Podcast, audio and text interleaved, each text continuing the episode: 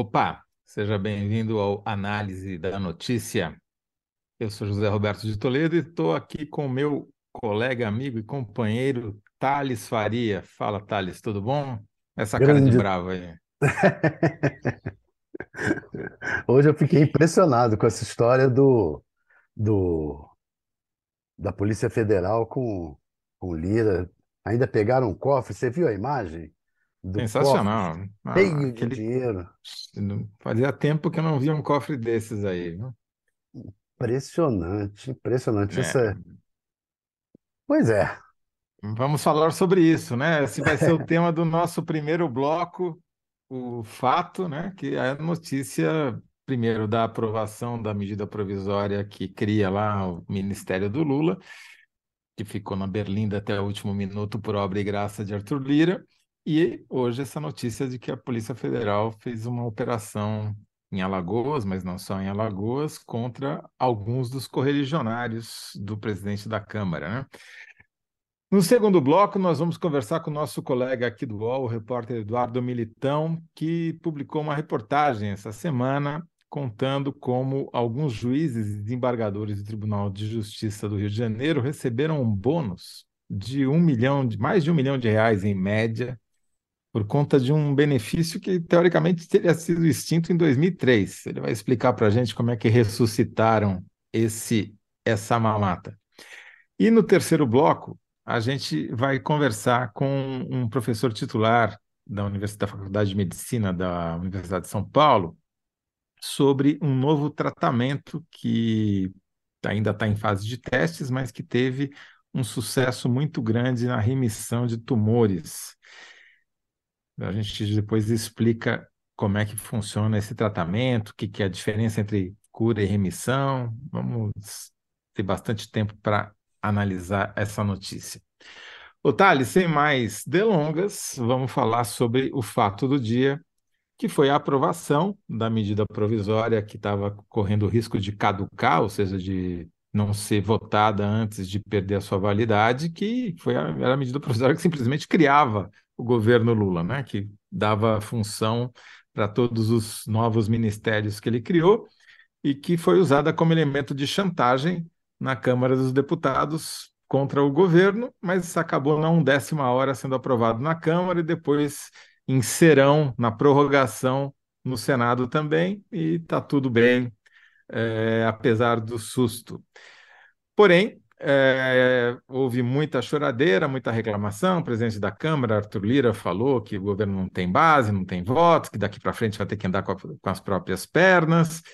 E, coincidência ou não, é isso que nós vamos discutir. A Polícia Federal lançou hoje uma operação com vistas a um programa específico financiado pelo Fundo Nacional de Desenvolvimento da Educação em Alagoas, envolvendo é, uma empresa que é, é suspeita de ter tido uma licitação que eliminava todas as outras concorrentes, só ela podia participar e isso acabou envolvendo, inclusive, ex-assessores de Arthur Lira. A pergunta que você vai ter que responder lá no final, mas só para você já ir se preparando psicologicamente, é qual o mais novo ingrediente da relação de Lula com Arthur Lira? Diga lá, Thales. Você está respondendo, né? Hoje, hoje a Polícia Federal foi lá na, na na, na, na, residência, na casa, uma operação, realizou uma operação na casa de um assessor do, da, do PP na Câmara, que era que, o Luciano Cavalcante, que é muito ligado ao Arthur Lira, foi entrou na liderança do PP por designação do Arthur Lira quando ele era, quando ele era líder, e encontrou um cofre cheio de dinheiro na casa dele, dinheiro vivo, e ele é acusado de envolvimento nessa coisa de desvio de verba da, do orçamento secreto para, em Alagoas, para escolas em Alagoas, com, com esse um esquema de, de venda de planos de robótica para as escolas. Né? Quer dizer, é um negócio terrível envolvendo o, o, o Arthur Lira, justamente no dia, no dia da seguinte à aprovação pela Câmara do, do projeto de reestruturação dos ministérios. O curioso é que foi. É, antes disso, o, o Arthur Lira estava já explodindo com o governo, que o governo tinha base, ameaçando aprovar um projeto que ia ser é, desfigurar o governo, ia reinstituir o governo Bolsonaro. Era o ministério do governo Bolsonaro. Né? Aí é que começa a confusão. Você, você diz assim: vem cá, isso daí, a coincidência é estranha em política, né? é muito difícil. Sim. Coincidência em política. Isso daí é coisa do governo federal querendo ferrar o Collor. O Collor, não, desculpe, o Arthur Lira. O Collor se ferrou, mas foi lá no Supremo. É, é porque começa a falar dessa República de Alagoas, eu começo a misturar os personagens, né? É que então, você é cobre essa, essa, essa república mais uns 35 anos, né? então, é, é, coisa do governo federal querendo ferrar o Arthur Lira pelo problema que ele criou é, com, na votação desse projeto, ou, ou foi o Arthur Lira que criou esse problema por ter tido informação lá de seus advogados que poderia estourar alguma coisa contra, contra ele. E, e tem mais uma coincidência, que no domingo, o Renan Calheiros, que é o adversário figadal do Collor em Alagoas... Do Arthur Lira. É, do, Também do, do Collor, do, mas, mas principalmente do Arthur, do Arthur Lira. Do Arthur Lira, em Alagoas. Foi uma solenidade numa creche lá em Rio Largo, a 70 quilômetros, mais ou menos, de Maceió, e, e disse: olha, o Collor, o Collor não, o Arthur Lira está lavando o dinheiro das emendas secretas que ele geria e que ele mandou aqui para Alagoas num esquema de escolas, não sei o quê. Falou mais ou menos a mesma coisa, entendeu? Então, uhum. e soltou os bichos. Aí você fica. Bem, teve uma ordem judicial para essa operação que partiu da Justiça Federal em Alagoas. Quer dizer, é, ali, e ali é, muita coisa, já se viu que muita coisa vaza, vaza ali na Justiça de Alagoas para os políticos de Alagoas. Pode ter vazado para o Renan, pode ter vazado para o Arthur Lira, né? ou pode uhum. o governo federal ter feito alguma coisa. Está muita coincidência nessa história. Agora, tem algumas perguntas, deixa eu te fazer umas perguntas que eu fico curioso. Primeiro, qual a lógica de o maior, o grupo mais fisiológico do Congresso, né, o Arenão, PP, União Brasil, Republicanos, Companhia Limitada, se opuser, se oporem a medida provisória que cria mais ministérios e mais cargos que eles podem ocupar. Qual é a lógica disso? Não tem. Não tem lógica. Quer dizer, é, é, só tem uma lógica. É para criar problema. Não é que eles são contra, que eles querem mudar nada. Eles só queriam criar o criar problema. dificuldade. Uhum. Exato. Criar dificuldade. Para vender, facilidades vender facilidade na forma de emendas parlamentares que saíram aí na, na casa Saiu do bilhão de reais, do, dos bilhão, bilhões de reais. É. Né?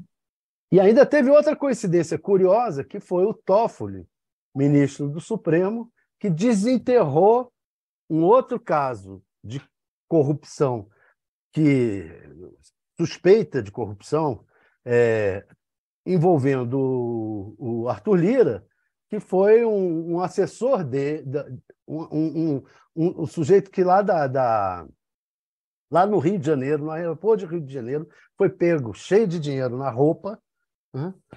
e, e, e, ele disse que estava levando dinheiro para o Arthur Lira a mando do, do indicado para a presidência de uma estatal lá do Rio. E aí o sujeito aí teve delação premiada, eh, no, no caso do Youssef também, Aí o Toffoli desenterrou, tinha pedido vista nesse processo em 2019 e agora, ontem também, ele soltou essa. É, devolveu esse processo. Então, de repente, apareceu um monte de coisas. Sim. E não dá para. Eu não vou dizer, não dá para dizer que o Toffoli, o ministro de reputação ilibada do Supremo Tribunal Federal, está envolvido numa, numa trama contra o, com o governo, com o Renan, com, com, com o Arthur Lira. Né? Ou seja, essa história. o que ocorreu aí é que entrou a Polícia uma história de política já terrível, terrível. A República de Alagoas, a velha República de Alagoas, vamos, vamos relembrar, né? A República de Alagoas é, mais uma vez, entrando na política nacional para criar um problema sério, monumental. Quase se criou uma crise institucional. Aliás, eu acho que cedo ou tarde vai se criar uma crise institucional, porque o Arthur Lira não vai parar por aí. E a crise institucional qual era? Era o Lira é, desfazendo todo, toda a esplanada dos ministérios e batendo de frente com o presidente da República. Agora, né? com...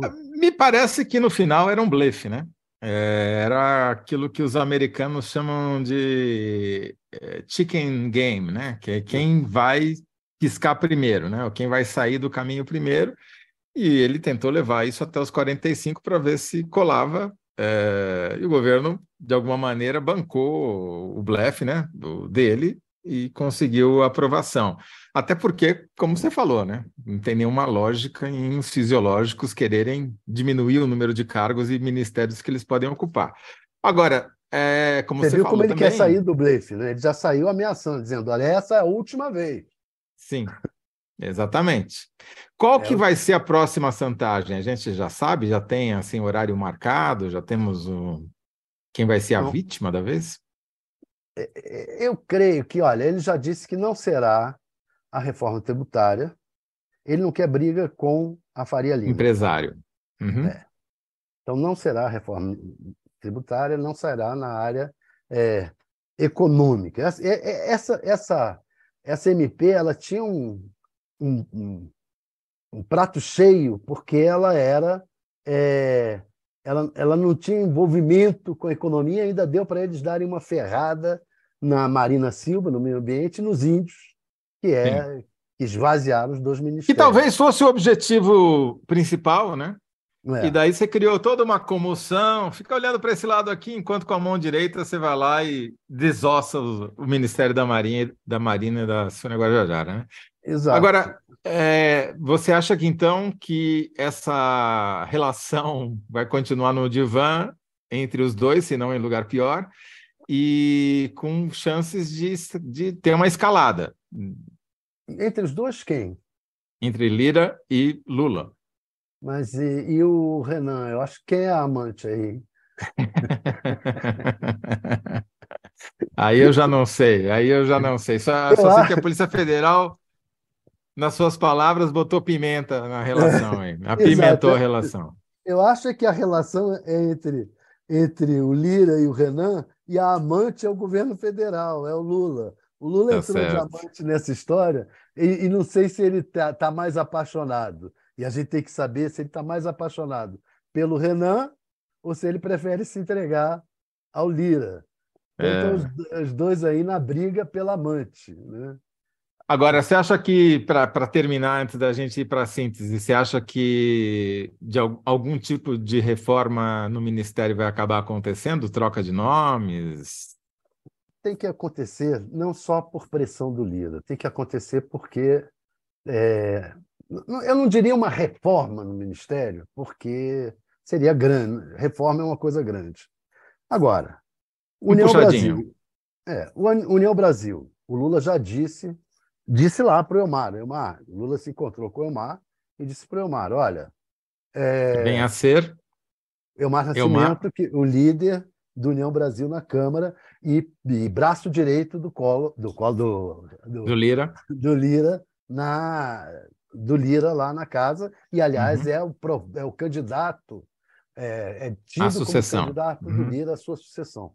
O ele ia ser ministro do Lula, estava cotado para ser ministro. O Lula não aceitou por causa lá da briga na Bahia, né? ia ser mais uma confusão. Já importou a República de Alagoas. Agora, botar a briga da Bahia, o Lula achou que não era bom, mas acabou arrumando uma briga grande com a União Brasil. Uma indicação terrível de a- a- a o ministro da o Valdez é indicado pelo que é o ministro, indi- o ministro que representa a Câmara foi indicado pelo senador Davi Alcolumbre, dizer, não tem nada a Uhum. ver e na conversa. Mas, então, mas você acha que vai ter mudança?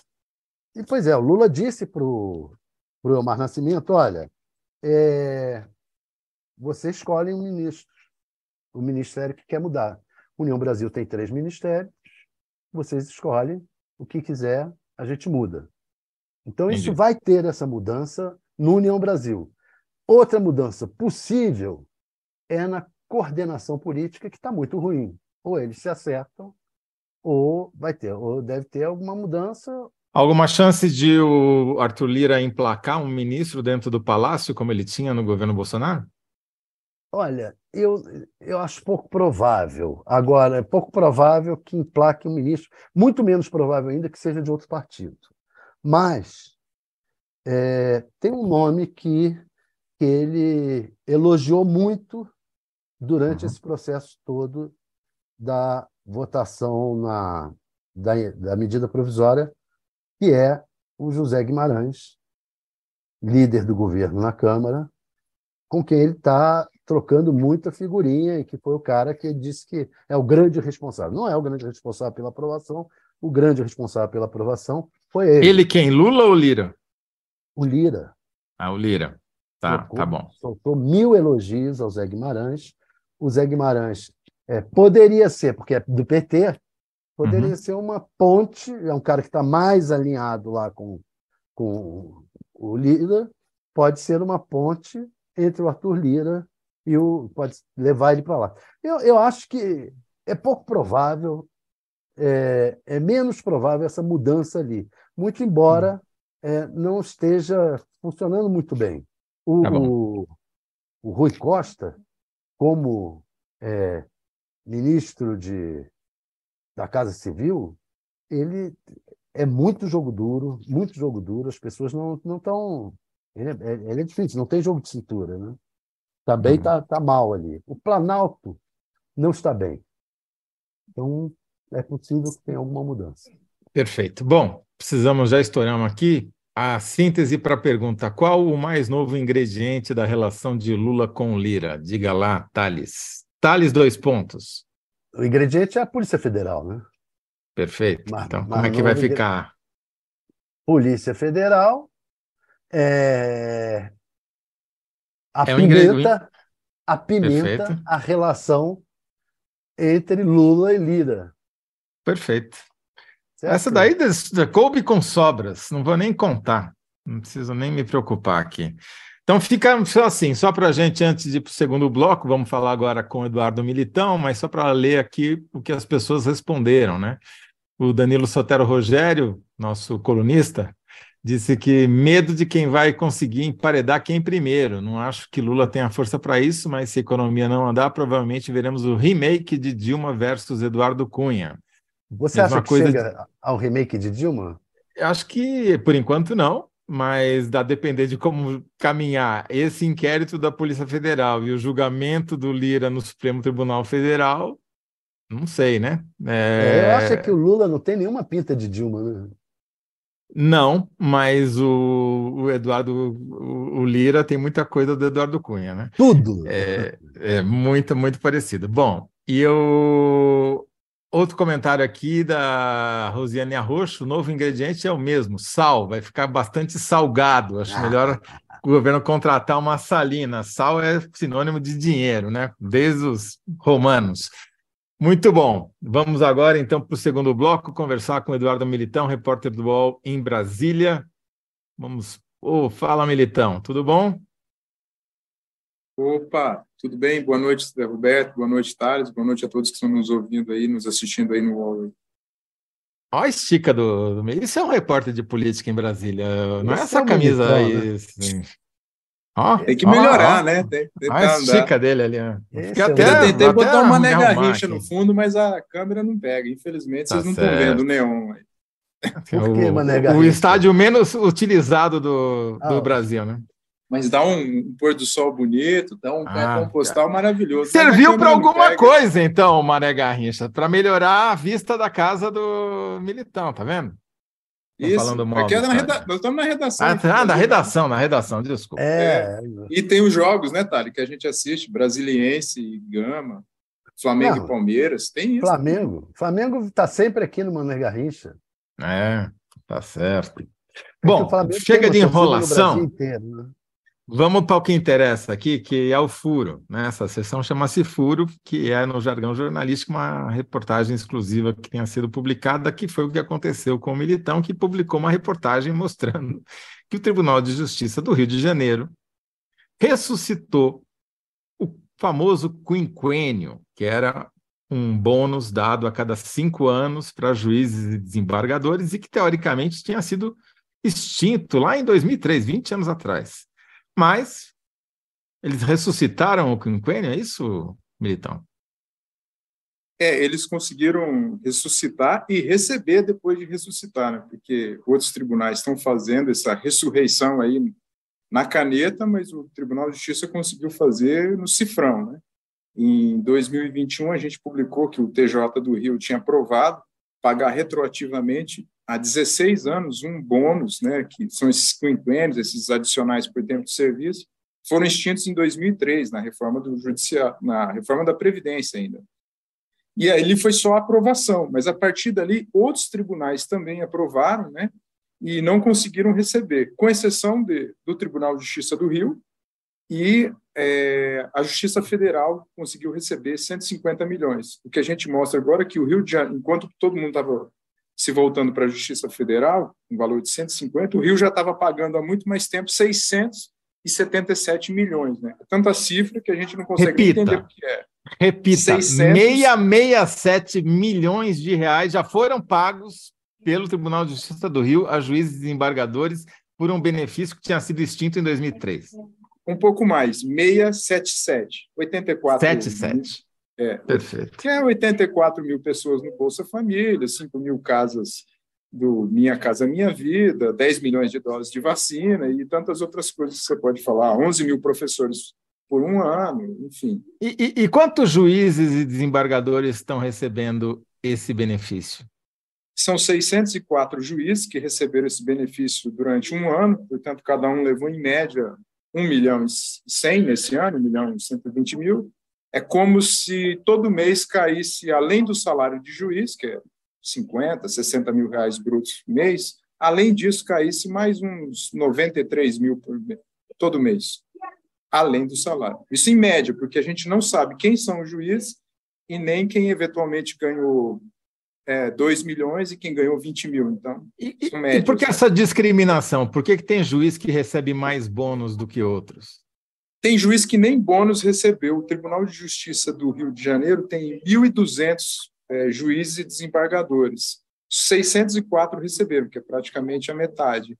É, os mais antigos, os juízes mais antigos, os desembargadores mais antigos, que estavam até a reforma da Previdência em 2003, que estavam na reforma do Judiciário em 2005, eles pleitearam para receber esses valores retroativos é, entre é, depo, é, esses valores retroativamente. Os, os, novos juízes não tinham direito a isso, entendeu? Hum, entendi. Então, eles estão pagando esse bônus para juízes que ainda estão exercendo a magistratura e para juízes que já se aposentaram. Exato, exato. Tem, tem alguns juízes que já se aposentaram e provavelmente estão recebendo os mais antigos. Né? E quando você conversa com o tribunal, qual a explicação, a justificativa que eles dão para alguns receberem, outros não, alguns tribunais darem, outros não, e alguns conseguirem efetivamente desembolsar o dinheiro? O Tribunal de Justiça do Rio diz que está cumprindo uma decisão do Supremo que, de fato, igualou o teto salarial de todos os desembargadores estaduais com o dos ministros supremos. Explica-se, um ministro supremo ganha 41 mil reais por, por mês, bruto, né? dá uns 25 líquidos. E o desembargador, antigamente, recebia 90% disso, uns 35, 32 mil reais. O Supremo decidiu que o teto deles é igual, que o desembargador estadual e o, e o ministro Supremo tem que ganhar o mesmo, tem o mesmo teto, 41 mil por mês. O que, que o TJ fez? O TJ diz para a gente, nós estamos cumprindo uma decisão do Supremo. Isso é uma meia-verdade. Porque, na verdade, eles estão, por decisão própria, interpretando uma decisão do Supremo que eles acham que esse julgamento dos tetos dá direito a eles a receber adicionais retroativos do passado. Quem diz isso? Que é uma interpretação? O presidente do Tribunal de Justiça de Minas Gerais. é, Henrique Carvalho, salvo melhor juízo. Ele falou uhum. isso num julgamento. Para você ter uma ideia, é, em 2021, em setembro, o Tribunal de Justiça de Minas também aprovou pagar esses quinquênios retroativos. O hum. presidente do tribunal levou isso para uma sessão dizendo que não ia colocar esses 5 bilhões, vou repetir, 5 bilhões de reais no CPF dele, como ordenador de despesa. Houve uma discussão no tribunal, e aí ele disse: olha, a gente tem que ver o que o CNJ vai dizer sobre isso, porque é, o que o Rio de Janeiro fez foi uma interpretação. E há outros é, é, juristas e, e, advogados que falam para a gente que o que o TJ está fazendo é uma interpretação. Mas o TJ diz, objetivamente, não, só estamos cumprindo uma decisão do Supremo. Mas e o CNJ vai decidir quando isso? Então, o CNJ não vai decidir. Por quê? É, o CNJ só vai decidir se alguém entrar no CNJ questionando isso. Até o momento, ninguém fez isso. O CNJ decidiu isso, Thales, é, em relação a Minas Gerais, porque um sindicato entrou lá e eles suspenderam. Ele, é, logo depois que a gente publica a nossa matéria sobre Minas, tinha uma ação de um sindicato, o CNJ suspendeu. O CNJ suspendeu do TJ, da Justiça Federal, porque alguém entrou lá, foi um deputado federal entrou lá e suspendeu.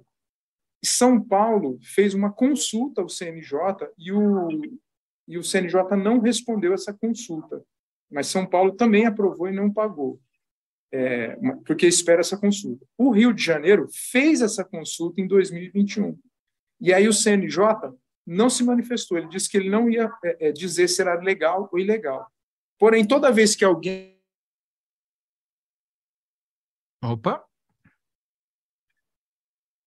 Caímos, perdemos o Militão quando ele ia dar o lead da história. Você vê que. Deve ser a... interferência lá do Mané Garrincha. É, deve ser, deve ser ali a, a proximidade com o Mané Garrincha, mas enfim, o Militão já estava caminhando para os finalmente, estava explicando Atenção, aqui. Até... Opa, até agora oi, não houve... Militão, calma que você, você travou aí, a gente perdeu os últimos 40 segundos que você falou. Mas você estava dizendo que que o Tribunal, que o, que o Conselho Nacional de Justiça é, tinha se manifestado, não, que, dizendo que não ia se manifestar. No Rio de Janeiro, e... né? Uhum. Exato, dizendo que não ia se manifestar é, sobre isso. E, então, provavelmente o CNJ não vai fazer nada até que alguém entre na justiça usando o argumento que foi usado é, não de consulta, mas de questionamento da legalidade dele, sim. Mas se do... isso acontecer, qual que é a tendência do CNJ, dá para saber? A tendência é suspender. Se algum advogado entrar, a tendência é suspender. Por quê? Porque o CNJ já fez isso em relação a Minas Gerais, já fez isso em relação à Justiça Federal, e o TCU também fez isso em, tá. em relação à Justiça Daí uma Federal. perguntinha. Se isso acontecer, que, que não é uma garantia de que aconteça, não é nem garantia de que alguém entre com o pedido tal, e mas se ele suspender, eles vão ter que devolver o dinheiro?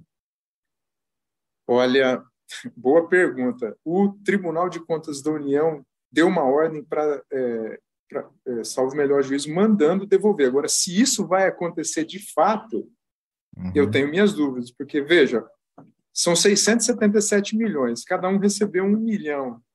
É, como é que você vai. Eu, tipo assim, é o que é o que a gente gostaria que acontecesse caso essa fosse a ordem, né? O juiz ah, mandou, na justiça. Parou. Eles vão entrar na justiça e um juiz amigo vai dizer que não precisa devolver, que está errado. Essa, o, o escândalo aí é o CNJ se negar a responder e já tendo decidido que é ilegal. É um escândalo. O CNJ, o órgão máximo, não, não vou responder. É absurdo dos absurdos. É, é porque, na verdade, eles estavam querendo, como disse o, o, desembargador lá de Minas Gerais, não estava querendo botar no CPF dele o ônus, Exato. né? E queria um aval do CNJ para falar: não, tudo bem, meu filho, vai lá que eu garanto a sua parte. Ele falou: nem sim, nem não, muito pelo contrário. Então, enfim, é...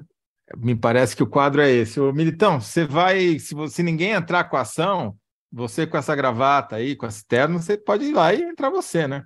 É... Toda semana eu, ligo, eu recebo uma ligação de um advogado dizendo que vai entrar em algum lugar para questionar alguma coisa.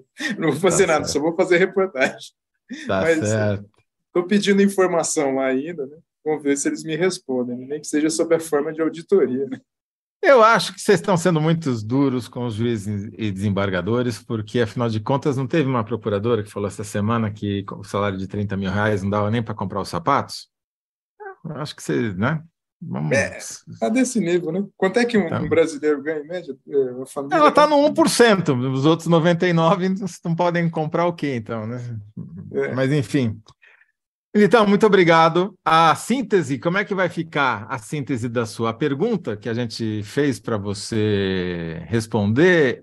É, vamos recuperar aqui, é porque alguns juízes ganham mais bônus do que outros. Eu vou te dar uma sugestão baseada no que você falou, quer dizer, alguns ganham mais porque choram mais, né?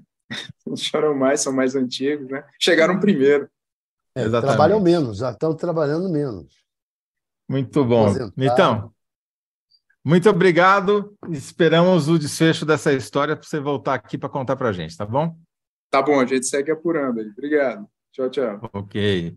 Muito bom. Daqui a pouco a gente vai falar com o professor Wanderson Rocha, da Faculdade de Medicina de São Paulo, que traz uma ótima notícia. É, só vou dar antes como é que ficou o nosso, a nossa enquete, né? Então, a enquete que está no ar, quem respondeu melhor? O Thales disse Polícia Federal apimenta a relação entre Lula e Lira e o público, o novo ingrediente é o mesmo, sal. Vai ficar bastante salgado, melhor o governo contratar uma salina. Vamos ver quem ganha, se você mantém a escrita aí, Thales. Bom, vamos falar agora com o professor da Universidade, da Universidade de São Paulo, da Faculdade de Medicina da Universidade de São Paulo, professor titular de hematologia é, e de tratamento celular, terapia celular, vai explicar para a gente o que, que é essa nova terapia como vai, professor Wanderson? Tudo bem? Primeiramente, obrigado pelo convite. Estou nos Estados Unidos, então aqui Opa! Tá, aqui é um horário Obrig... um pouco mais cedo. Obrigado por ter nos atendido, então. É, dura quando a gente fala com um, um amigo nosso, um jornalista que está na Suíça, que é sempre à meia-noite lá. Pelo menos a gente não está roubando o seu sono por enquanto. Não está tão diferente assim. Professor, é, a gente viu uma série de reportagens essa semana é, contando essa in história incrível, né, desse tratamento celular, essa terapia celular que os senhores fizeram na, em 14 pacientes, não é isso? É, da rede pública, é, uma terapia que usa células T para combater alguns tipos de câncer e que essa terapia é, teve uma taxa de sucesso bastante alta com a remissão de em 60, pelo menos 60% dos tumores em todos os pacientes que estavam sendo tratados. Conta um pouquinho para a gente, professor. Primeiro, como é que é esse estudo, quantos participam, que tipo de, de, de cânceres são objetos da, dessa terapia, depois a gente entra nos detalhes de como ela funciona. Então, tá bom. Então, é a terapia celular, na realidade, é a utilização das células do próprio paciente, né? Modificadas e que são retiradas esses pacientes, são modificadas geneticamente em laboratório e uhum. posteriormente, depois de algumas semanas, são reinfundidas, né?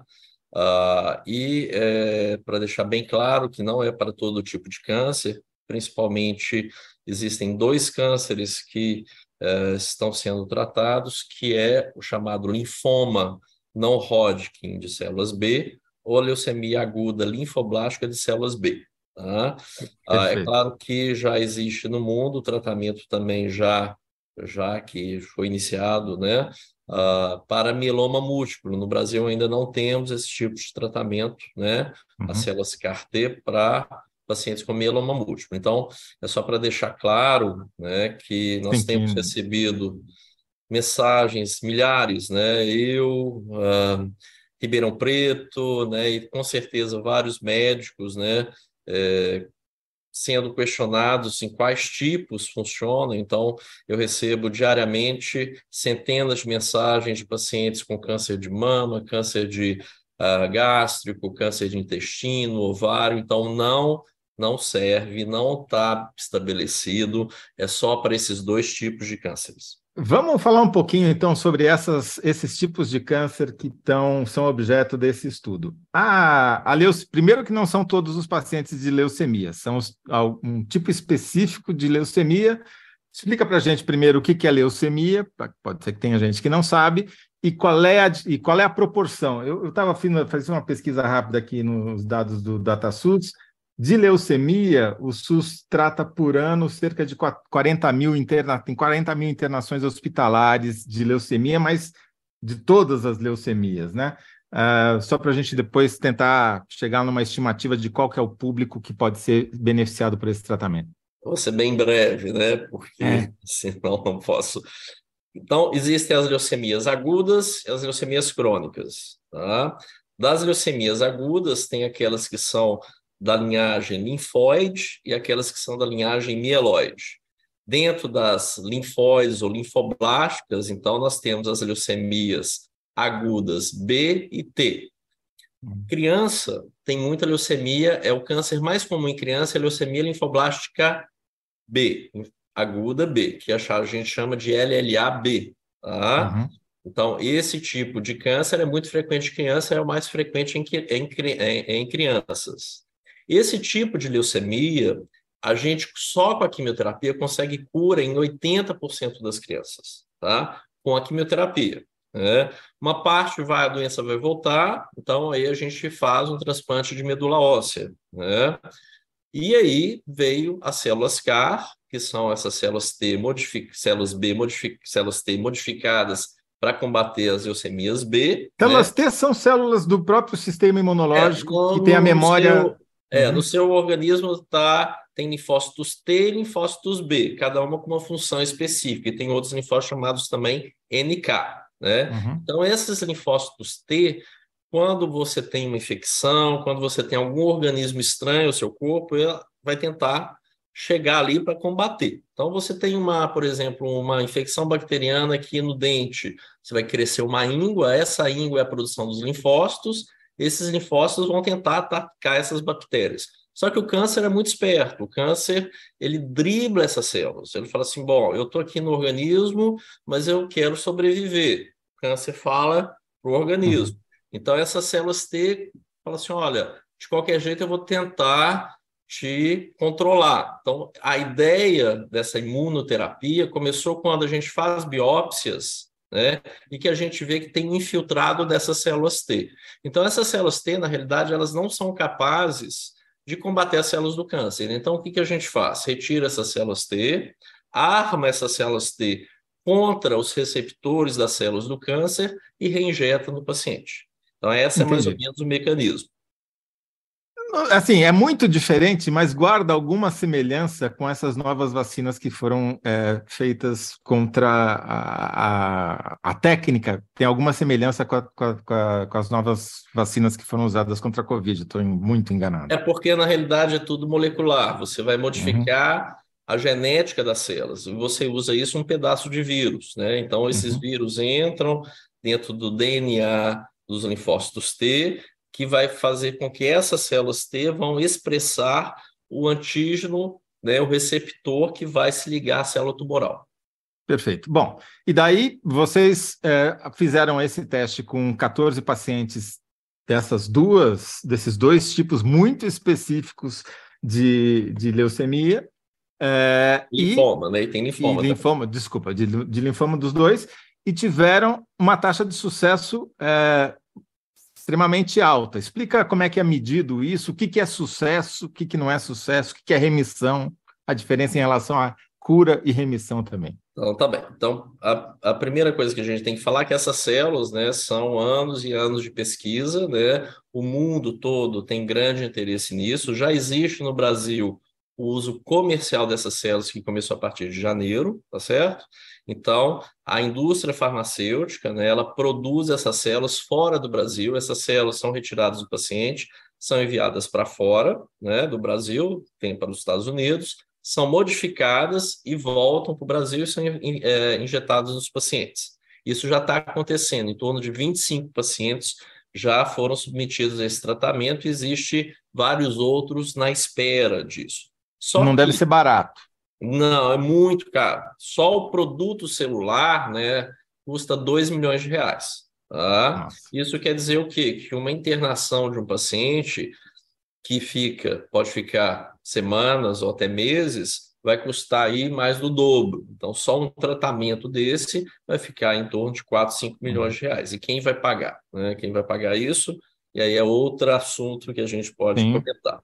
Uhum. E aí, né, com a verba da, de pesquisa e tudo isso feito em Ribeirão Preto, né, sob a liderança do doutor Dimas Covas, do professor Dimas Covas, que é hematologista né, uhum. e que é o diretor do Hemocentro de Ribeirão Preto, né, quando ele estava no Butantan também, então teve um acordo do Instituto Butantan em patrocinar essas fábricas de células, essa produção dessas células. O primeiro caso, né, que foi já muito noticiado, foi em 2019, tá?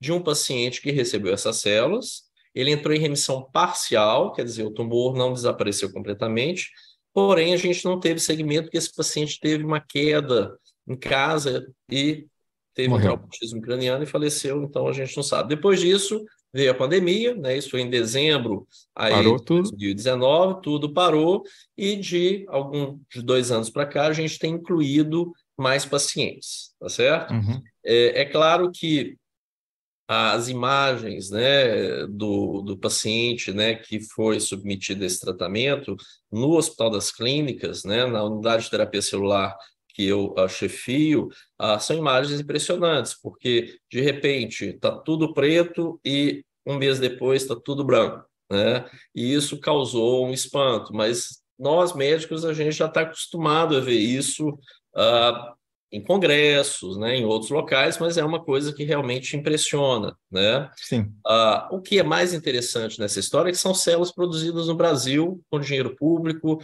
dinheiro de pesquisa, dinheiro da FAPESP, dinheiro do CNPq, dinheiro do Ministério da Saúde, que investiram, né, nessa produção de células e foi permitido, então, num primeiro tempo, fazer o uso chamado compassivo. O que quer dizer isso? Quer dizer que pacientes não têm mais nenhuma outra possibilidade terapêutica, existe um novo produto, nesse caso as células T, produzidas no Brasil, e isso a Anvisa, então, vai liberar caso por caso, porque ela tem que ter todo um controle de produção dessas células. Né? Então, a gente Quanto tá... custa no Brasil para produzir? A gente já sabe que o uso comercial custa 2 milhões de reais. É, a gente calcula assim... que é 10 vezes menos. E a produção Uau. em escala tende a diminuir o preço, né? É, mas isso a gente é uma são células que demora, porque, uh, por exemplo, um paciente a gente tem que esperar pelo menos três a quatro semanas a produção dessas células. Então, a, a gente não consegue, quer dizer, uma alta produção a gente não vai conseguir. A, a indústria farmacêutica ela fez fábricas de células em vários pontos do mundo, né? Na Europa, nos Estados Unidos e na Ásia, para produzir essas células do nível comercial. Mas você está falando então de 200 mil reais por paciente, mais ou menos? Por paciente, é. Que já é um valor. Sim, é, é caro, é muito caro, obviamente, para os padrões do SUS não se fala, mas comparativamente. E uso compassivo, quer dizer, eram pacientes que já não tinham outra forma de tratamento viável e que, bom, é, vamos tentar essa daqui para ver o que acontece. É isso. Todos os, os, pacientes que entraram no uso compassivo eram pacientes que não existia mais nenhuma possibilidade terapêutica do SUS, tá? São Perfeito. todos pacientes que não têm possibilidade terapêutica do SUS. Então, esses pacientes foram submetidos a esse tratamento.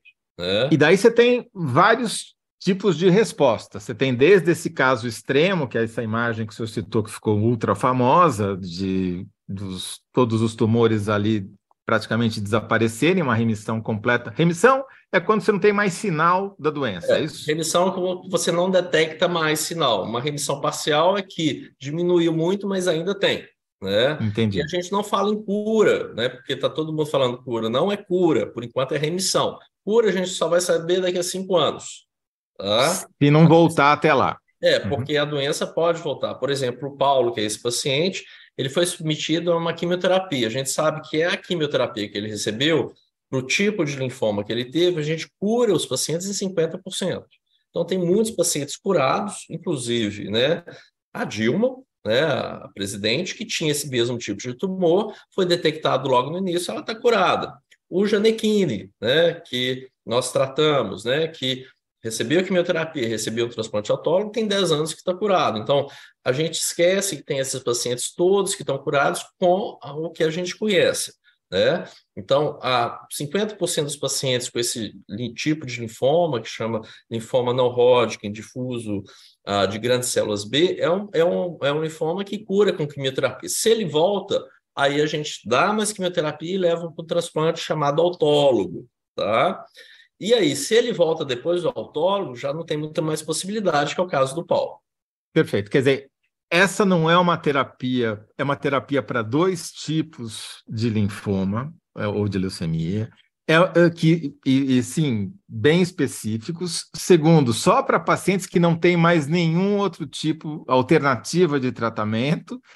E, ou seja, é um universo bastante restrito a qual ele se aplica. E, e mesmo assim, porque tem, né, reduzindo para 10% o custo, ainda tem um custo muito alto. Né? Sem dúvida. Nós calculamos, se a gente pega a incidência de leucemia aguda linfoblástica B, se a gente pega a, o número de pacientes no Brasil, isso foi um cálculo que eu fiz baseado nos dados do INC em 2020. Se a gente pega o número de pacientes com linfomas B, se a gente pega o número de pacientes com leucemia aguda B, a gente vai precisar desse tipo de terapia em torno de 800 a 1.200 pacientes por ano. Por Brasil. ano por ano no Brasil. Tá? Uhum. Isso quer dizer o quê? Que a gente não vai ter condições, a gente sabe que a gente fez um cálculo que essas duas fábricas de células vai conseguir produzir daqui a alguns anos em torno de 300 por ano, tá?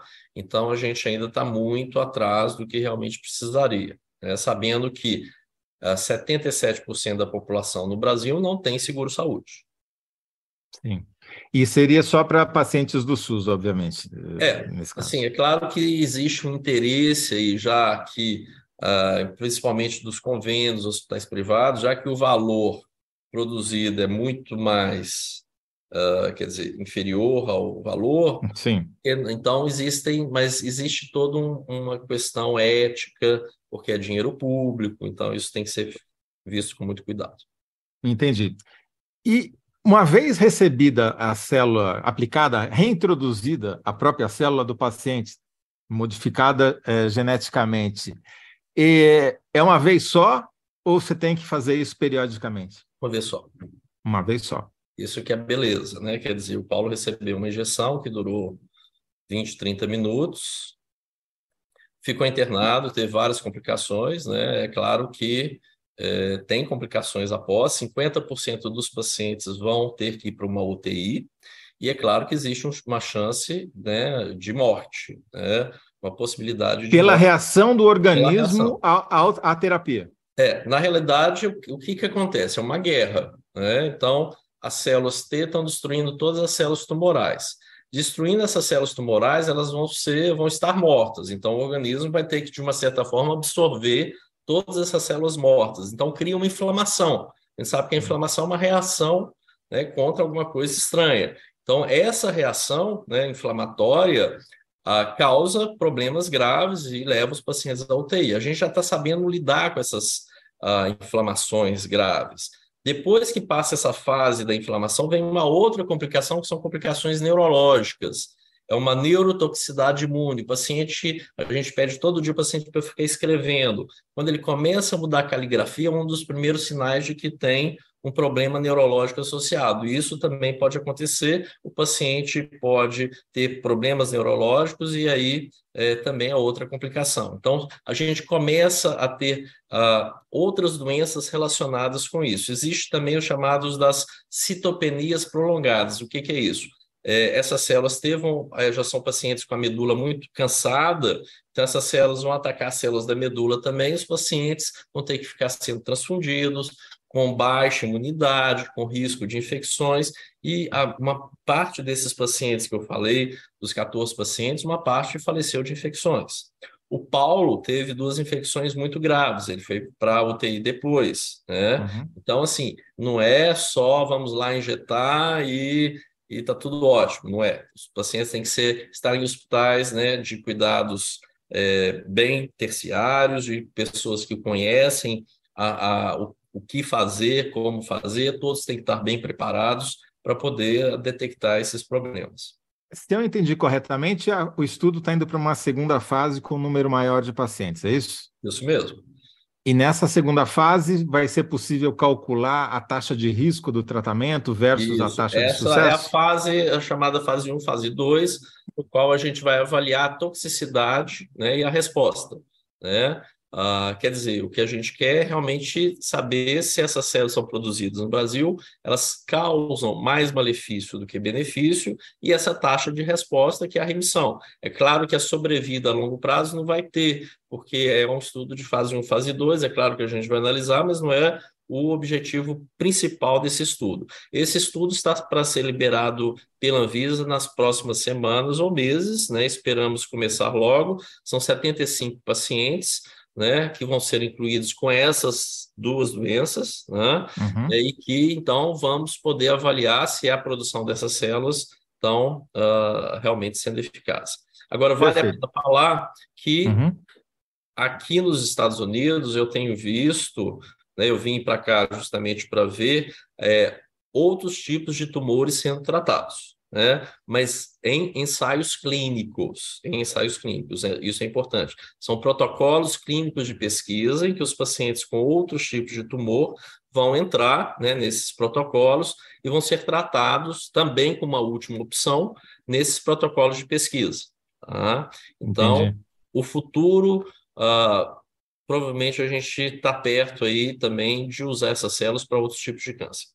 Nesse caso, sem, sem querer criar falsas expectativas, porque ainda é um processo lento e ainda está muito incipiente, né? É, quais outros é, tipos de câncer eventualmente podem no futuro vir a ser tratados Olha, com é essa muito terapia difícil celular? falar, porque Uhum. cada câncer tem um tipo de comportamento, né? Então, o que a gente já viu é que é, existem alguns que a gente vai ter que associar a quimioterapia junto, porque o tumor sólido, né?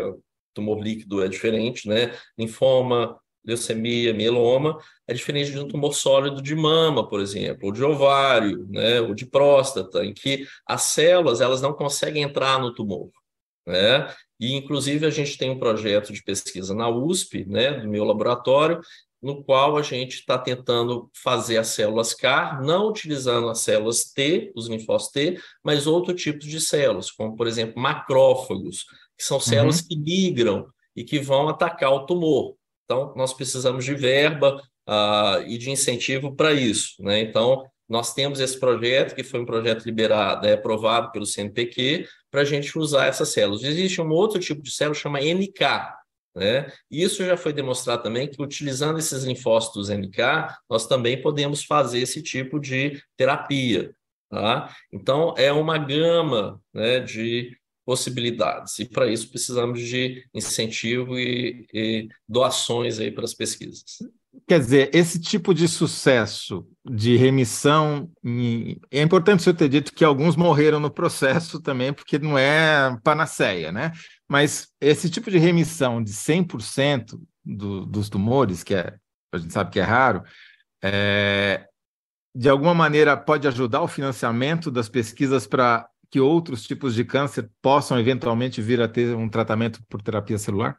Claro, claro, claro, esse é o objetivo. Quer dizer, a gente. ah, o grande marco da terapia celular na hematologia é o transplante de medula óssea. É uma terapia celular. A gente usa células da medula óssea para fazer. Então, né, a gente sabe no Brasil, tem 40 anos de transplante de medula óssea. O Brasil está bem na frente aí da América Latina, com certeza é o país que mais faz transplante de medula óssea, e é claro que isso né, tem toda uma evolução. Antes, por exemplo, a gente não encontrava doador, atualmente a gente encontra doador para todo paciente. Então, sempre tem uma evolução, né, e com certeza né, a, esse tipo de célula ah, vai ser útil em outros cânceres. Né?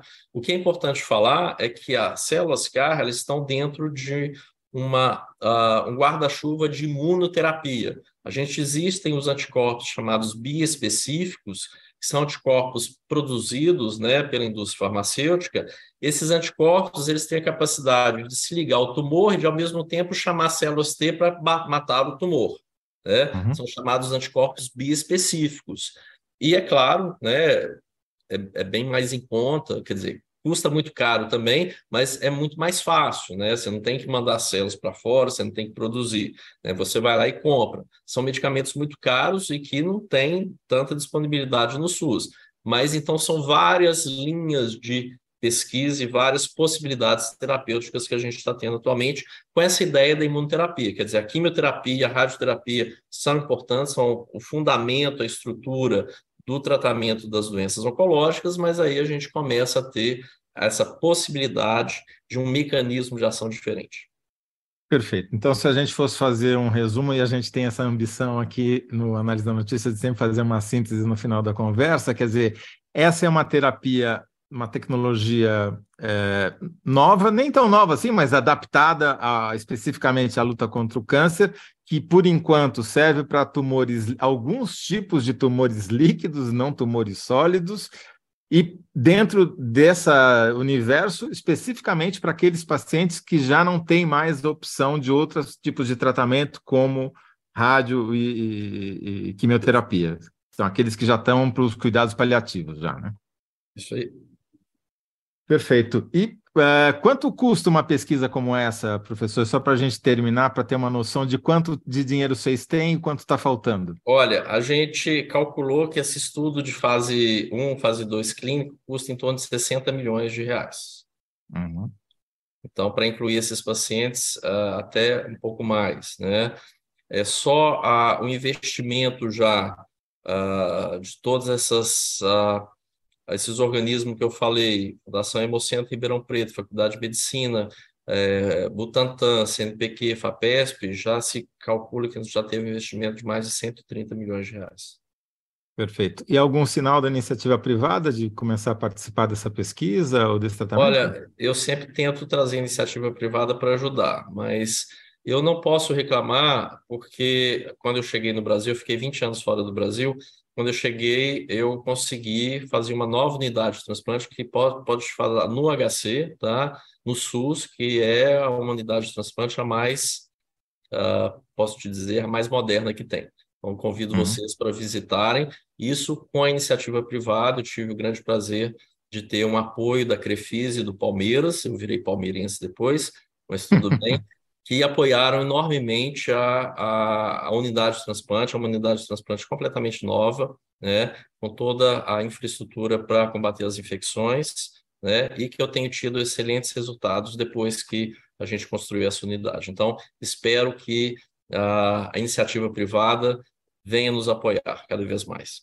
E na rede privada existe esse tratamento em quais é, hospitais? É, são hospitais, são hospitais específicos, né? Que uh, são acreditados pela indústria farmacêutica. Então, uh, eu sou coordenador nacional da Rede DOR em terapia celular.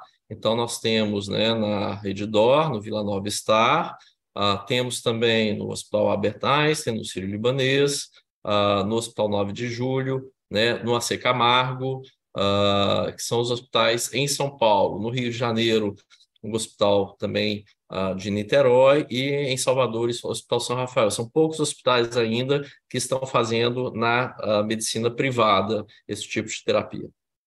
Professor, muito, muito obrigado pela sua participação, pelo seu tempo, parabéns pela pesquisa. Espero que o senhor consiga todo o financiamento que é necessário para continuar fazendo e desenvolvendo esse, essa terapia, que para a finalidade específica, para esse público específico, sem dúvida, é a diferença entre viver e morrer, né?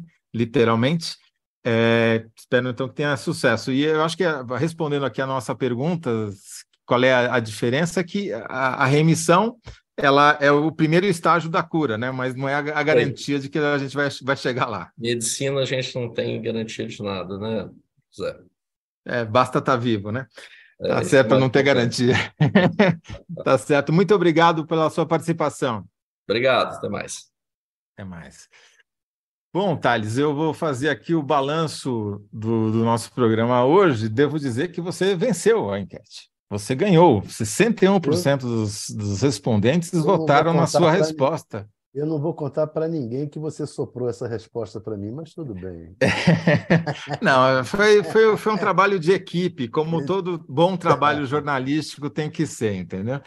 É, então, ficamos da seguinte maneira: primeira, primeiro bloco, a síntese para a pergunta qual o mais novo ingrediente da relação de Lula com Lira, é a resposta do Thales. Polícia Federal apimenta a relação entre Lula e Lira.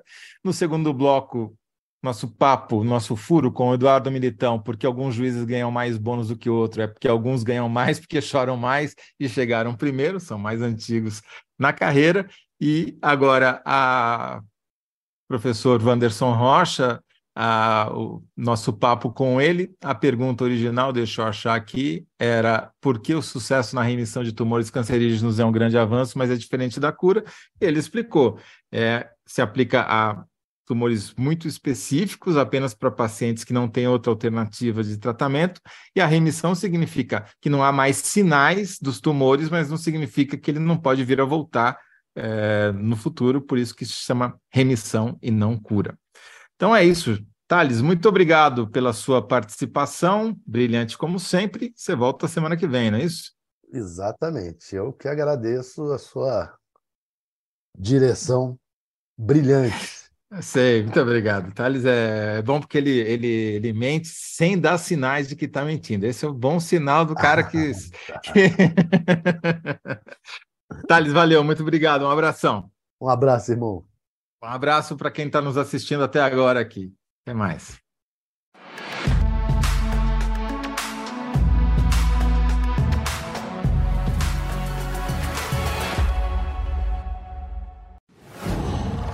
Qual?